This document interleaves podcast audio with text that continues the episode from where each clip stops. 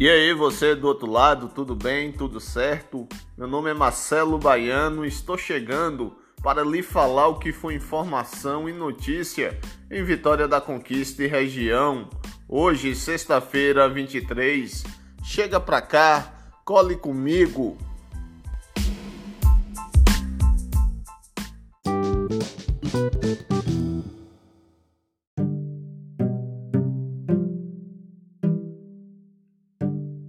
A Secretaria de Mobilidade Urbana estará realizando obras na Avenida Regis Pacheco para manutenção do asfalto.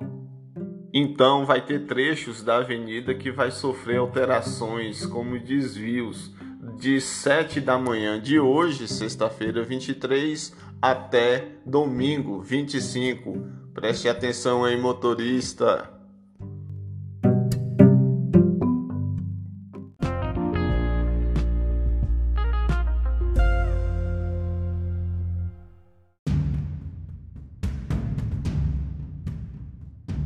Secretaria de Saúde de Vitória da Conquista atualizou o boletim epidemiológico ontem e informou a morte de um homem de 28 anos, morador do Recreio, e ele tinha doença esclerose lateral. Com isso, Vitória da Conquista soma 174 mortes pelo novo coronavírus. Além disso, a secretaria ainda informou que 9.536 pessoas já se contaminaram na cidade. Deste número, 8.897 já estão recuperados. Em recuperação, é 465 que se recuperam em hospitais 33 e que se recuperam em isolamento domiciliar 432.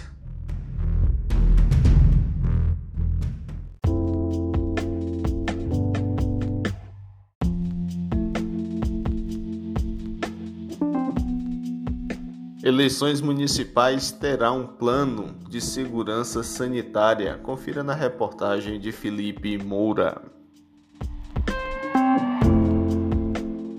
Há pouco menos de um mês para a realização do primeiro turno das eleições municipais, um dos desafios que se apresentam é garantir a saúde dos quase 148 milhões de brasileiros aptos à votação em meio à pandemia da Covid-19. Com o objetivo de minimizar o risco de transmissão do novo coronavírus, o TSE criou um plano de segurança sanitária para o pleito. A iniciativa, elaborada em parceria com especialistas da Fundação Oswaldo Cruz e dos hospitais Sírio-Libanês e Albert Einstein, traz orientações e recomendações para assegurar a segurança dos mesários e dos eleitores. Na ocasião de apresentação do plano há cerca de um mês, o presidente do TSE, ministro Luiz Roberto Barroso, afirmou que o órgão criou o protocolo com a intenção de possibilitar eleições mais seguras.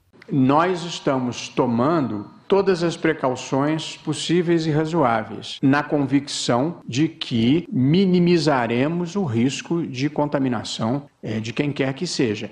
Eu não teria a leviandade de dizer que o risco seja zero, mas acho que nós baixamos esse risco ao mínimo possível. O uso de máscara será obrigatório e o cidadão não vai poder votar se não estiver usando o item. Além disso, não vai ser permitido comer, beber ou fazer qualquer outra coisa que implique na retirada da máscara, segundo o protocolo. O TSE garante que todas as sessões eleitorais vão ter álcool em gel para que os eleitores higienizem as mãos antes e depois da votação.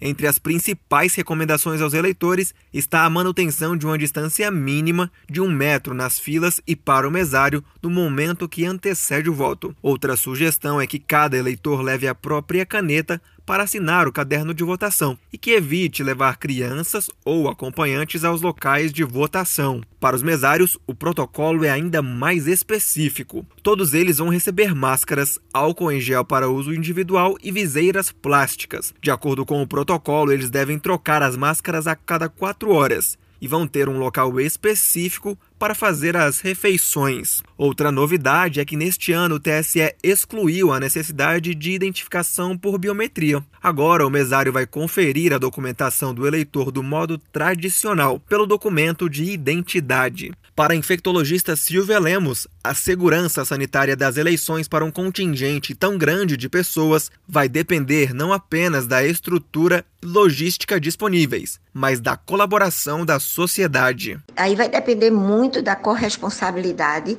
do cidadão. Não basta ver protocolo e logística só mas é necessário que haja a cultura das pessoas, principalmente dos mais jovens, é, respeitando a vulnerabilidade dos mais idosos. Nos dias 15 e 25 de novembro, datas do primeiro e segundo turno, moradores de 5.568 municípios vão escolher os próximos prefeitos, vice-prefeitos e vereadores. Segundo a Justiça Eleitoral, serão mais de 95 mil locais de votação e cerca de 400 mil sessões eleitorais. Reportagem Felipe Moura.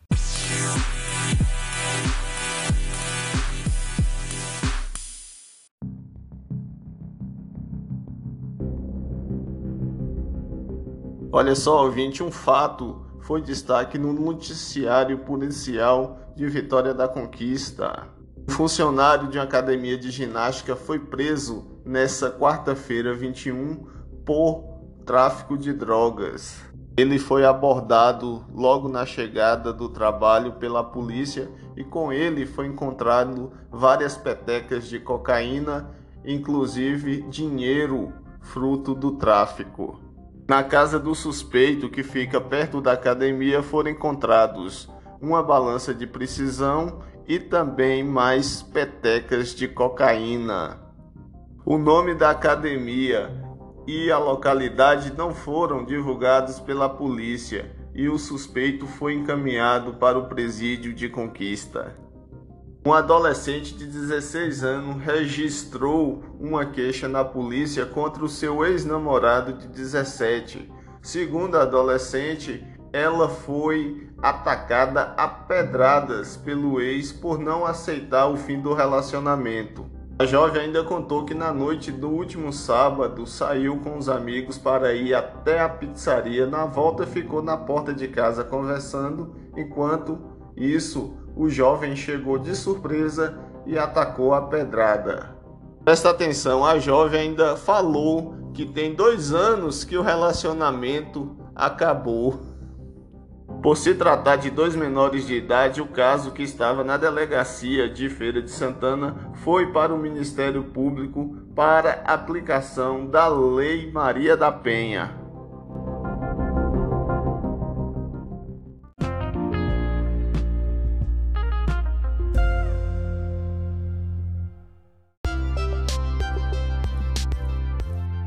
Campeonato Brasileiro da Série D, nesta quinta-feira, no estádio Lomanto Júnior, o Vitória da Conquista empatou com o Jaciba pelo placar de 3 a 3.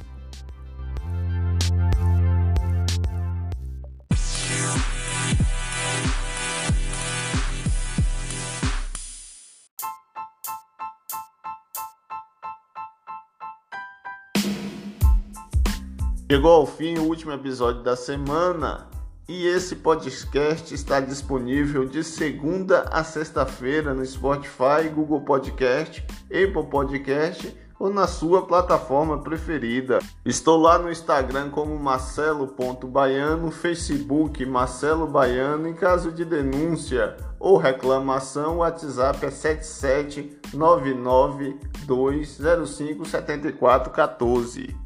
Foi um prazer estar na sua companhia, agradeço a sua audiência e um excelente final de semana. E se cuide, você já sabe como. Até segunda-feira, um abraço.